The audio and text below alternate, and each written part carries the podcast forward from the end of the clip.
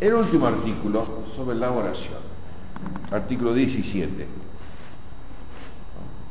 Este, hay distintos modos de oración, distintas modalidades. ¿no? Y digamos, bueno, la vez pasada veíamos cuáles son las características para que la oración fuera escuchada. Pero en general, digamos, toda, toda oración que hacemos siempre es escuchada. Dios no es sordo. Siempre escucha nuestra oración, lógicamente. Este, no hay ningún problema. Lo que no escucha Dios es cuando no oramos, cuando no rezamos, cuando nos olvidamos de Dios, cuando no tenemos en cuenta, cuando no prestamos atención, cuando no nos interesa. Eso evidentemente no llega a Dios. Pero toda la oración que hagamos llega, aunque sea mal hecha, fíjense, ¿no? Porque algo dijimos, ¿no es cierto? Que Dios, este, las obras buenas, por, poco buenas que sean, no deja de recompensarlas. Entonces la oración, creo que la vez pasada veíamos, ¿no? La oración mal hecha, este, Dios hace que esa oración mal hecha me sea de, me sea de utilidad espiritual, me sea para la conversión, porque todo lo usa Dios, para bien, lógicamente. Así que hasta la oración mala sirve. Entonces, acá pone San Tomás, distintas clases de oración, la súplica, oración, petición y acción de gracias, que son parte de la oración. Porque en la misa, especialmente, este, vemos como hay distintos modos de oración, distintas características de la oración. En la misa muchas veces pedimos a Dios, ¿no? Hacemos una misa pidiendo por los difuntos, pedimos porque haya lluvia, pedimos por, por, la paz en el mundo, por la evangelización, eh, por la conversión. Y damos gracias a Dios por muchas cosas, empezando por la redención, que por eso la palabra Eucaristía significa esa acción de gracias que, realiza Cristo en nombre nuestro a su Padre, porque su Padre nos ha concedido la redención por el sacrificio de Cristo. Petición, acción de gracias, súplica, que me dice, este, y después oración así, oración en el sentido de hablarle a Dios. En la misa, sobre todo el sacerdote que celebra la misa, tiene muchas oraciones en las cuales oraciones consiste en un diálogo entre el sacerdote y Dios. Muchas partes son así. Saben que hay muchas maneras de rezar o de oración. Y siempre vale. Entonces dice, objeciones por las cuales no está bien, parece, que se diga que las obsecraciones, súplicas, oraciones, peticiones y acción de gracias son las partes en que se divide la oración. ¿Por qué no? La obsecración, la súplica, no es otra cosa que una clase de conjuro. Conjuro, este, son palabras latinas, ¿no? Pero por ejemplo, cuando Cristo es juzgado por el Sanedrín, por Caifás, Anás, le dice Caifás, te conjuro por Dios que digas si tú eres el Hijo de Dios. Obligarlo a uno, bajo juramento, de decir algo. Buen día. Hay no, hay una mesita nomás, pero va, a durar poco, no se preocupe. Dice San Mateo, es, es, impropio del varón deseoso de vivir conforme al Evangelio, se dice Orígenes, ¿no? Eh, conjurar a otro, pues si no es lícito jurar, tampoco conjurar, obligarlo a otro a que jure. La oración, según San Juan Damasceno, es la petición a Dios de lo que conviene. Luego no está bien, no está bien contraponer oraciones y peticiones. Son todas objeciones así medio sonsas, como a veces hacen San Tomás, medio sonceras, porque todo modo de oración está bien, como decíamos.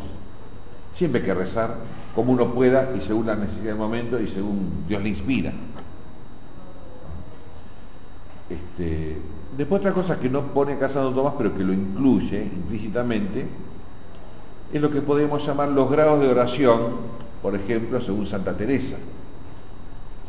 Son distintos modos de, orar, de rezar, que incluye las peticiones, las súplicas, que incluye, la oración silenciosa, la oración, como en otra parte vimos, hecha con gemidos, como dice el Espíritu Santo, viene nuestra ayuda, y Él en nuestro interior gime con gemidos o ora con gemidos inefables, porque no sabemos nosotros rezar. Es decir, una oración sin palabras, eso quiere decir. Que no deja de ser oración. Buen día, Oración más directamente afectiva o afectuosa, sin tantas palabras. Oración que nunca deja de ser razonable, acuérdense. Acuérdense de las devociones bobas, como dice Santa Teresa. La devoción, en este caso la oración, siempre es razonable, aunque no siempre es racional, ¿no? sino que muchas veces, guiado por la fe o por la oscuridad de la fe, por la incomprensión, en ininteligibilidad, que no entendemos nada. También hay oración, porque la fe es una certeza de una verdad que no se entiende, como hemos visto muchas veces. Entonces, bueno, igual rezamos, hacemos lo que podemos. La oración contemplativa, ya son grados superiores, la oración mística, la oración de unión con Dios, la oración como unión amorosa, mística, como el desposorio místico con Dios, son grados de oración. Hay muchos, y siempre es oración. Le vamos a la respuesta. Contra esto está la autoridad de San Pablo. San Pablo habla de distintos modos de oración. Este, y no solo San Pablo, como decía, todos los santos. Este, hay un escrito antiguo del año 1200, ¿no? Los nueve modos de oración de Santo Domingo. Cómo rezaba, nueve maneras distintas. Por eso digo, hay muchas maneras. Respondo, ¿qué pasa? Para la oración se requieren tres cosas. La primera, que el que ora se acerque a Dios. Porque la oración es ese diálogo o elevación de la mente hacia Dios. Tiene que haber un contacto con Dios. Buen día, pase nomás. Un contacto con Dios tiene que haber. Una relación razonable y afectuosa, amorosa. Pero lo primero es eso, que se acerca a Dios. ¿Cómo se acerca? tal es el significado de la palabra oración, o sea que orar es levantar el intelecto hacia Dios, acercarse razonablemente, el intelecto es el espíritu, la mente, razonablemente y amorosamente a Dios. Eso es lo principal, esa es la base. Bueno, en primer lugar, este, si hacemos esto, ya estamos orando o rezando como decía, aunque sea sin palabras, durmiendo. Porque este, cuando uno se va a dormir, hace sus oraciones, como cuando éramos niños. De tal manera que lo último que hemos hecho antes de dormir es rezar. Y esa elevación del intelecto hacia Dios no se suprime, se aletarga, por decirlo de una manera, queda este, no suprimida, sino dormida, ¿no? pero quería decir otra palabra, este, no queda no queda apagada, ¿no? Suspendida tampoco. Suspendida, latente, ahí está, latente.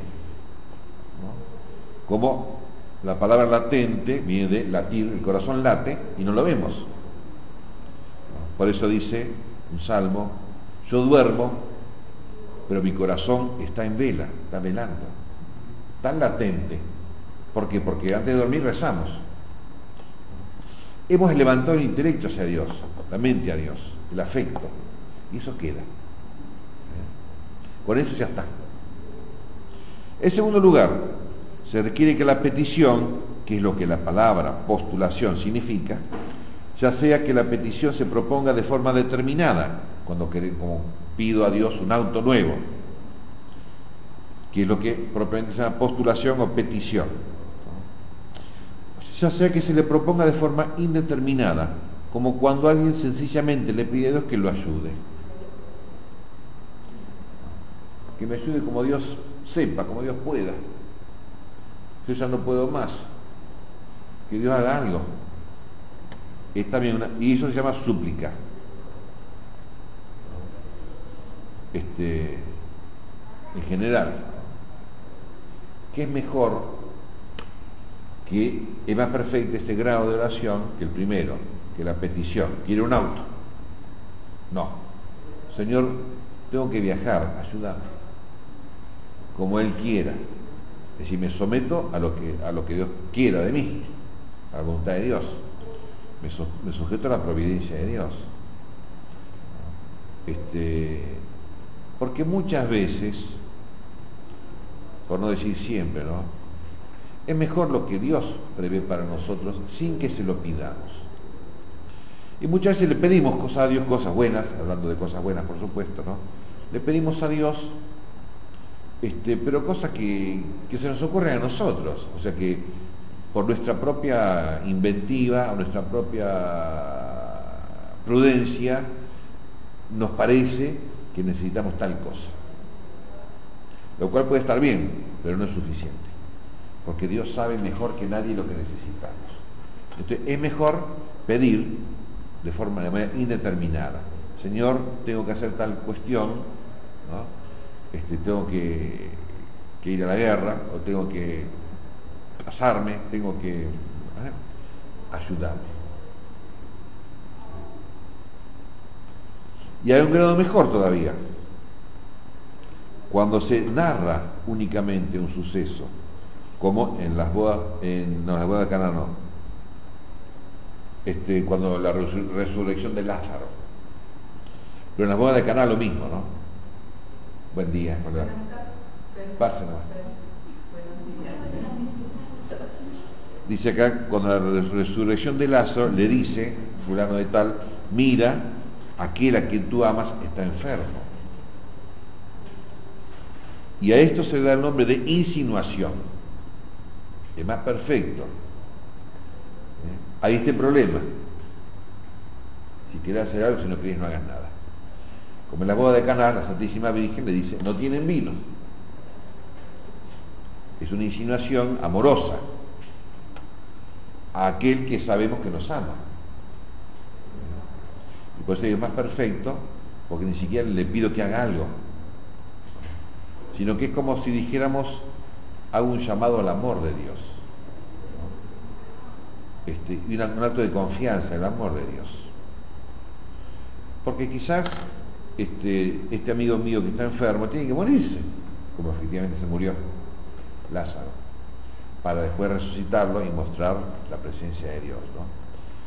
Entonces, este, quizás el que, el que dijo, tu amigo está enfermo, le estaba diciendo nada, curarlo. Tú que tienes tantos poderes milagrosos, ¿qué esperas para ayudar a Lázaro? Para que no se muera.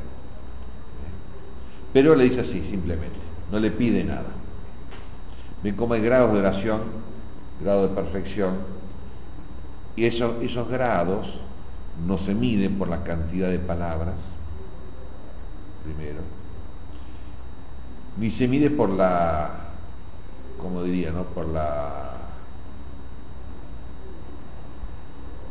este, por la genialidad de las palabras, o por la sabiduría con que hablamos, la elocuencia, ahí está, la elocuencia. Como dice cuando enseña a rezar el Padre Nuestro, no hagan largos discursos como hacen los paganos, que creen que porque hablan tres, cuatro horas con Dios, Dios los escucha. No. Pues no es cuestión de palabras, sino de el afecto. Esa elevación del intelecto, de la mente, del, del amor, del afecto. A Dios. Para pedirle, necesito un auto. O para decir, Señor, necesito viajar, hace algo. O para decir, Señor, este, mi, mi madre está en Buenos Aires y está enferma. Que ve como la perfección no está en las palabras, sino en la intencionalidad afectiva o afectuosa. En tercer lugar, se requiere que haya una razón para alcanzar lo que se pide. Por eso decíamos, la oración y la religión es razonable, no es caprichosa, no es boba. Es decir, que la Navidad, por ejemplo, no está en las luces que se prenden y se apagan, o en Papá Noel, en la Coca-Cola, menos todavía. Mejor el vino. Pero la Navidad no está en esas cosas. Entonces, este, como había una, una, película española muy antigua, blanco y negro, pero muy antigua, del año 50, ¿no? Este, de un niño que estaba haciendo, tenía, se preparaba para la primera comunión. Era un pueblito, y era muy pobre el nene este, ¿no? Y entonces los padres no le pudieron comprar el traje de primera comunión. Entonces no quería hacer la primera comunión, porque no tenía el traje. Y toda la película está hablando del traje de primera comunión. De toda la película. Este, entonces el niño no hace la comunión, se escapa ese de día, que es el 8 de diciembre, se escapa de la casa y no hace la primera comunión. Y entonces este, va a trabajar en unas minas de carbón para juntar plata y comprarse un traje de primera comunión. Y en ese trabajo se, se accidenta y pierde un brazo. Entonces no puede trabajar más. Entonces toda la historia de los diarios, el niño que perdió un brazo porque quería comprar un traje para su primera comunión, no sé cuánto, y entonces le regalan desde todos los lugares de España, le decían trajes de primera comunión, y tiene como 40 trajes. Y toda la película es eso. ¿Ve? Y eso no es la oración, no es la comunión, el traje. Por eso dice, no es una devoción boba. La oración no puede ser boba. Debe ser inteligente, sabia, o como dice acá, con una razón. Razonable. Hay, debe haber una razón para alcanzar lo que se pide. Señor, quiero un traje de primera comunión. Como le pasó a Santa Teresa, con San Juan de la Cruz, que era muy exigente, y le dice Santa Teresa, mañana en la misa, ¿cómo me gustaría comulgar con una hostia grande y gruesa así, ¿no? Y San Juan de la Cruz no dijo nada. ¿no? El otro día en la misa le dio un pedacito chiquito de este. ¿sí? Y si igual está Cristo en el pedacito de este, así. ¿eh? Y esto tanto por parte de Dios como por parte de la persona que pide. Por parte de Dios, la razón para alcanzar lo que pedimos es la propia santidad de Dios. Evidentemente, Dios quiere hacernos un bien, su bondad, su misericordia y todo eso. Esa es la razón. Por eso la oración no podemos pretender obligar a Dios. Que Dios por obligación me tiene que dar. Que Dios obligado, está obligado a que si yo le rezo, Él me, me responde. Eso no es razonable, porque Dios tiene libertad absoluta y hace lo que quiere y lo hace bien además. Entonces, pretender que Dios haga lo que yo le pido no es razonable. Por eso, en primer lugar, debe haber una razón por parte, por parte de Dios. Porque Dios nos da lo que Él quiere. En su bondad, este, porque es padre, no es este, la niñera. La niñera, o los abuelos, ¿vieron los abuelos? Cuando el nene pide, los abuelos le dan todo lo que quiere el nene. Por, porque hay una, por decir de una manera, un reblandecimiento de la, de la voluntad, porque es el nieto. Pero el padre no hace así. El padre dice, no, pará. El chico tiene 15 años y dice, papá, dame la llave del auto. Por más que sepa manejar, no. Porque los chicos de esa edad juegan con el auto. La propia santidad de Dios es que es razonable que Él nos dé lo que Él quiera darnos y no lo que nosotros le exijamos. Pero a veces este, la oración en nosotros, ¿no? Se manifiesta o se expresa a modo de, qué, de, queja contra Dios. Porque si uno no cree en Dios, o cree así, digamos más o menos, ¿no? Entonces, este, bueno, si Dios no, si Dios no, me escucha o no me hace caso, sigo por otro lado, voy a los brujos y ahí consigo todo. Pero si uno cree mucho en Dios y Dios no me concede lo, que yo le pido, uno se enoja con. Por la gran fe que tiene. Quizá está mal, no sé. Pero este, Santa Teresa se quejó. ¿Recuerda cuando se cae, se tropieza y cae? Se quejó a Cristo. Señor, dice, yo que soy tu amiga, ¿cómo permites que me tropiece y me caiga? Me puedo lastimar. Entonces es un cuento que puede ser verdad, no sé, ¿no? Le dice Cristo, es que yo trato a mis amigos de esta manera. Y Santa Teresa dice, con razón tiene tan pocos amigos. Era así muy confianzuda. Y Santa, Catalina, Santa Rosa, Santa Catalina eran muy confianzudas por la gran unión con Dios. Pero nosotros no podemos ser confianzudos y exigirle a Dios no, la propia santidad significa Dios es perfecto y hace las cosas bien. Y le hace cuando quiere, como quiere, con quien quiere y, bien. Por esta santidad de Dios pedimos ser escuchados, porque Dios nos escucha, porque es bueno. Por ti mismo, Dios mío, inclina tu oído. Y esto es a lo que se llama obsecración, que es la súplica por motivos sagrados como cuando decimos, por tu nacimiento, líbranos Señor. Súplica por cuestión de motivo sagrado, ¿no? Te pido no porque me duele el hígado, ¿no? Por amor a tu hijo, por amor a tu madre, por un motivo sagrado.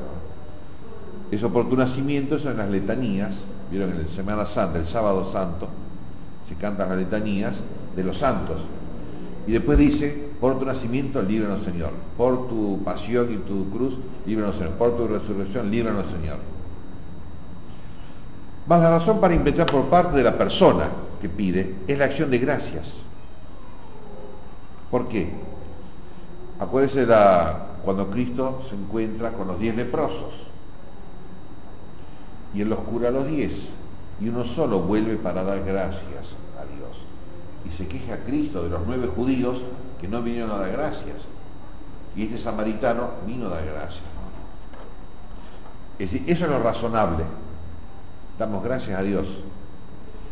Incluso algo más razonable todavía, pero por encima de la racionalidad, damos gracias a Dios por los sufrimientos que nos unen a Cristo crucificado.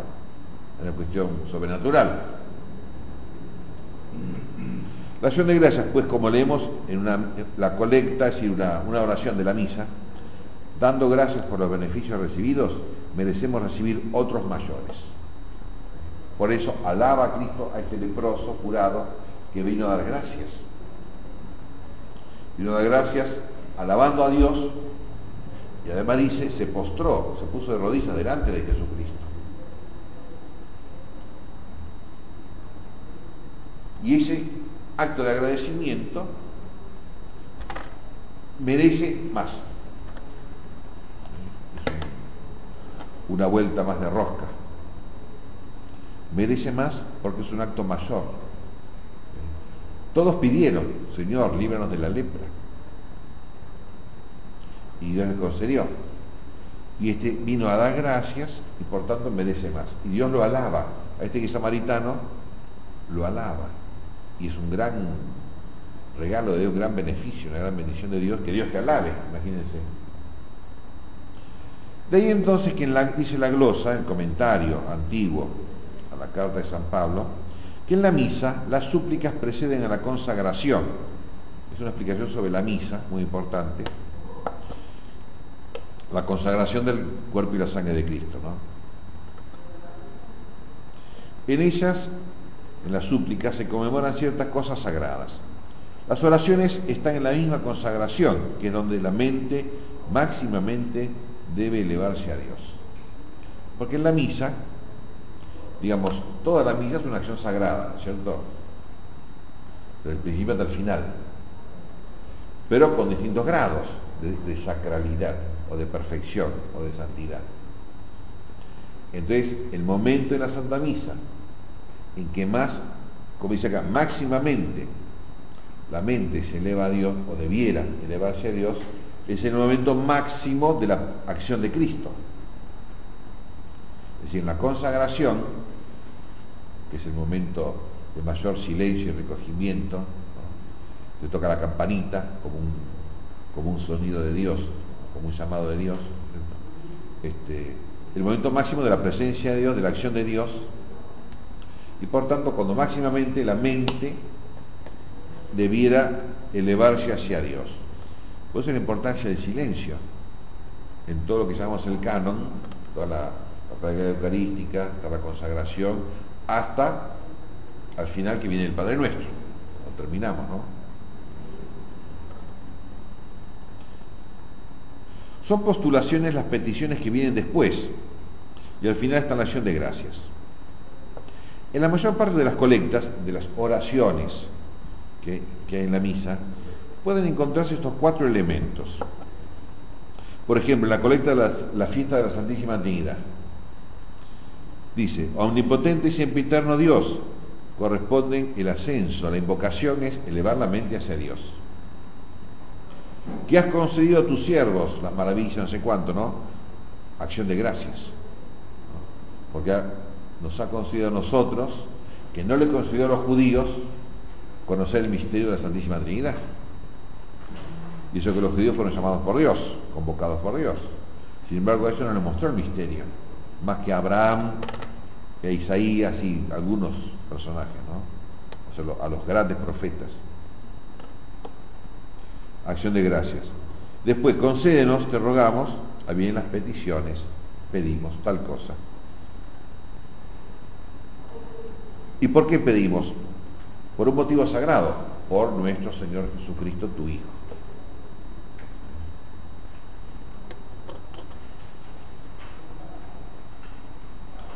Estos cuatro elementos que dice aquí, este, es una, como utiliza muchas veces Santo Tomás, una estructura, pero no es la única. Por ejemplo, este, cuando habla San Benito de los grados de humildad, pone 12 grados de humildad. Pero otros santos ponen 8 grados de humildad. San Ignacio pone 3 grados de humildad. Es una estructura para explicar, pero no se limita solamente a eso. Lo mismo que el Sermón de la Montaña, San Mateo pone ocho bienaventuranzas y San Lucas siete. Porque son estructuras para explicar algo muy grande. Y acá lo mismo, no se limita a esto. Por eso le decía a Santa Teresa, cuando habla de los grados de la oración, pone no sé cuántos grados, pero son un montón. Y Santo Domingo, nueve modos de oración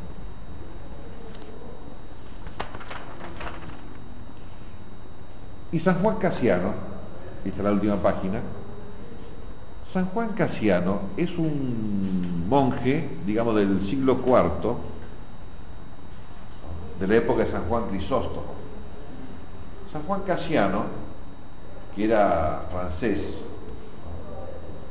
de un monasterio de Marsella, este, viaja a Egipto para ver cómo era la vida de estos santos monjes famosos en Egipto, en Egipto y en Siria, sobre todo en Egipto. Y en Jerusalén había un famosísimo monasterio de San Sabas. Entonces eran famosos por su vida de oración, por sus penitencias. como el, el monasterio de Santa Catalina de Alejandría, en el monte Sinaí, que vimos hace poquito fue la fiesta, ¿no? Claro, monje es famoso en toda la cristiandad ¿no? por su santidad. Entonces viaja él y escribe el libro Colaciones, es decir, conversaciones con los monjes. Y eso lo trae a Occidente, a Europa, y se transmite hasta, hasta el día de hoy. ¿no? Es, este libro de las colaciones está publicado por Ágape. Sería bueno que lo lean. ¿no? Porque habla, estas conversaciones, es todo cómo alcanzar la unión con Dios. Entonces tiene, habla sobre la oración, sobre la penitencia, sobre la castidad, sobre el trabajo, ta, ta, ta, ta, sobre la oración de fuego, que es, parece, el máximo grado de oración, que muy pocos lo han tenido. Y Santo Domingo y Santo Tomás leían mucho esta obra de San Juan Casiano, las colaciones de los padres. Santa Teresa sería la última monada. Claro, lo que ella ella llama el desposorio místico, el matrimonio espiritual, Casiano lo llama la oración de fuego. ¿Eh? San Juan Casiano, ¿qué dice? Que la obsecración es la imploración por nuestros pecados. Hay oración cuando ofrecemos algo a Dios, postulación cuando pedimos por los demás. Con todo, la primera explicación, la que dio Santo Tomás, es mejor, dice él, de sí mismo habla. Bueno, un poquito de, vanidad tenía, ¿qué a hacer? Lo cierto es que todas las explicaciones de los santos son todas buenas. ¿Eh? Este, no se queden con una sola. Sobre todo la de los místicos, que tuvieron esa gran experiencia de Dios, este, se supone que van a ser las más importantes, pero hay que rezar. Respuesta a las objeciones. La obsecración no es un conjuro para exigir por la fuerza, tal conjuro se prohíbe. Obligar a, uno- a obligarlo a uno a que jure, por Dios, evidentemente, sobre tal cuestión. Y está prohibido. Lo que se hace en los tribunales, los juicios civiles, digamos, ¿no? Si usted quiere declarar, presentarse, tiene que jurar, si no, no. Uno puede negarse a jurar, pero no puede declarar. Y. La obsecación no es un conjuro para exigir por la fuerza, sino para implorar misericordia. Porque cuando Caifás conjura a Cristo, eso ya de por sí un gran pecado. Ex- Exigir con, un juramento que diga si es el Hijo de Dios, y Cristo le contesta. La oración entendida en sentido general incluye todos estos elementos de que aquí hablamos, pero un sentido más preciso, por contraposición a otras palabras, significa propiamente la elevación a Dios. Para decirlo sintéticamente, orar es elevar la mente y el corazón hacia Dios. Y eso incluye todo lo que hemos visto.